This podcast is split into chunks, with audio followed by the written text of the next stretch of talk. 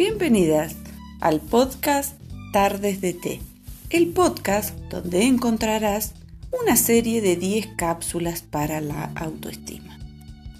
También encontrarás muchos recursos para mujeres. Hoy, en Tardes de Té, compartiremos la palabra consiéntete, la cápsula número 6. Primeramente, hacernos una pregunta sería bueno.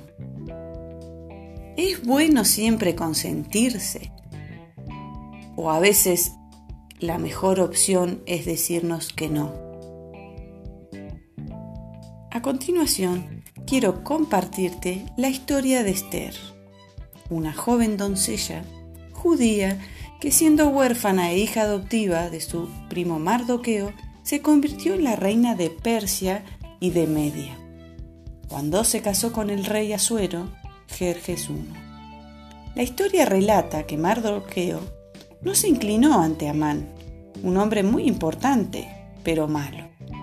Allí Amán tomó bronca contra Mardoqueo y fue directo a hablar con el rey, a decir mentiras sobre el pueblo de Mardoqueo, los israelitas.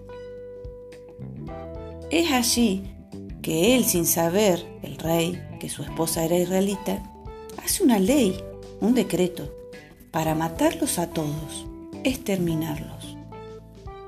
Esther, cuando se entera de la terrible noticia contra su pueblo, la, la historia relata que decide dejar de lado todos los privilegios y todos los consentimientos que tiene en el reinado como por ejemplo los tratamientos de belleza, debía decidir dejarlo todo.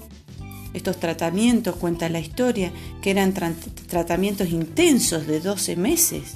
Dice que seis meses se untaban el cuerpo con aceite y mirra y los restantes con perfumes y crema.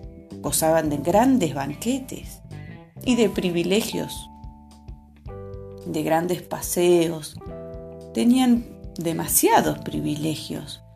Sin embargo, ella decide ese día no consentirse y, decide ir y presentarse delante del rey. Ella arriesga todo, ya que presentarse delante del rey sin haber sido llamada era sentencia de muerte. Dicen que si el rey no acercaba el cetro hacia donde vos estabas, indudablemente no te recibiría y morirías. Sin embargo, ella, a través de este decreto, decide dejar todo estos consentimientos que ella tenía, dejar de consentirse. Sin embargo, ese día cuenta la historia que ella se presenta y le pide al rey que haga una cena. Una cena donde estaría ella y este hombre Amán, el malvado que había hecho el decreto contra su pueblo y su tío Mardoqueo. Es así que el rey prepara el banquete, prepara la gran cena. Y dice así, dice que el rey le dijo, pídeme lo que quieras, que yo te lo concederé, le dijo en plena cena. Aun si me pides la mitad del reino, te lo daré, le dijo el rey. Dice que ella, feliz por este por esta forma de demostrarle su afecto, ¿no? De parte del rey, la historia dice que ella dijo, sí, su majestad me tiene cariño y si le parece bien, lo único que deseo y pido es que su majestad me perdone la vida y la de mi pueblo. Pues tanto a mi pueblo como a mí se nos ha vendido por ser, para ser destruidos por completo. Si hubiéramos sido vendidos por, como esclavos, dice yo, no diría nada, dice la historia. Le estoy leyendo un, pequeño párrafo, porque el enemigo no causaría entonces tanto daño a los intereses de su majestad. Entonces Azuero, el rey, preguntó, ¿quién es y dónde está el que ha pensado hacer semejante cosa? Y ahí es donde Esther le dice, el enemigo adversario es este malvado Amán, respondió Esther. Al oír esto dice que Amán se quedó paralizado de miedo ante la rey, ante el rey y ante la reina. Dice que Azuero se levantó lleno de ira, dice. y abandonó la sala donde estaba haciendo lo que, donde se estaba celebrando el banquete. Dice que salió para el palacio, pero Amán dice que se dio cuenta por la mirada del rey que indudablemente iba a morir.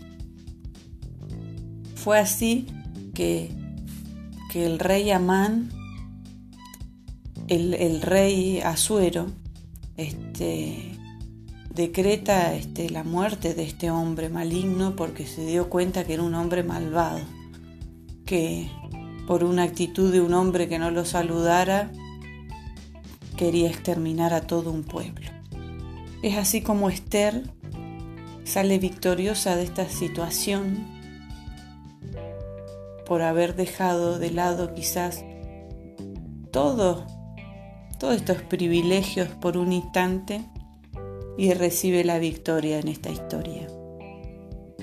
Quería compartirles esta pequeña historia que me pareció muy linda este, para compartirles, que a veces es bueno dejar de lado todos los privilegios y arriesgarnos por una buena causa.